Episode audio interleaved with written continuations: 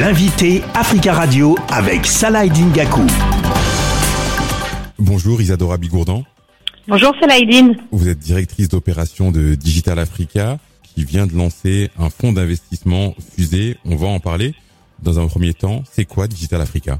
Alors, Digital Africa était effectivement euh, originellement en 2018, euh, quand euh, le projet a été lancé, une association.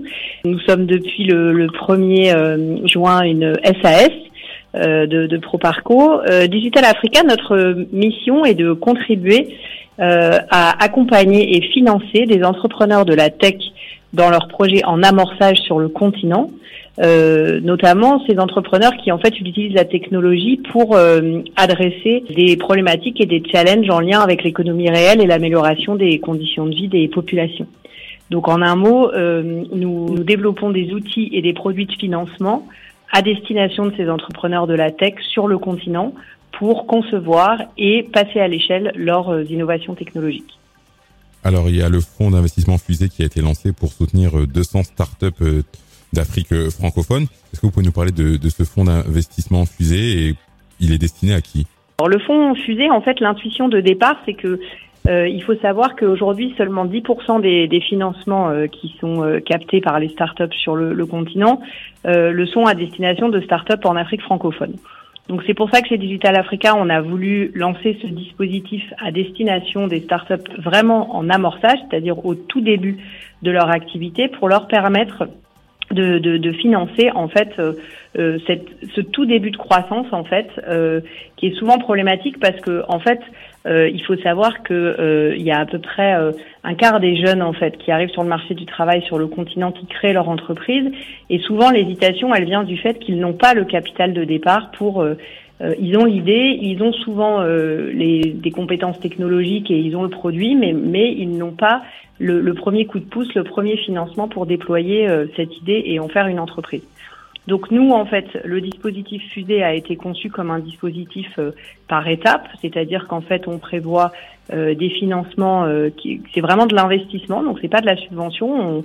On, s'associe vraiment à ces entrepreneurs-là dans leur aventure, et on prévoit ce dispositif en fait est un dispositif qui propose des tickets de 20, 30 ou 50 000 euros dans une démarche évolutive, c'est-à-dire que l'idée c'est vraiment de suivre l'entrepreneur dans son parcours entrepreneurial et de l'accompagner, euh, puisqu'en fait on identifie ces startups avec des partenaires écosystémiques, donc des incubateurs, des venture builders, euh, des premiers business angels qui, qui, qui, nous recommandent en fait des startups via notre plateforme. Un business angel en fait ça va être un particulier qui va décider d'investir une partie de son épargne dans une startup d'investir de, de l'argent pour soutenir euh, des startups à leur, euh, au démarrage. Donc en fait, l'idée de, de Fusée, c'est vraiment de venir accompagner au tout début de ces entreprises-là, euh, de, de, ce parcours entrepreneurial, ces startups, pour ensuite finalement les accompagner à, et connecter ensuite avec notre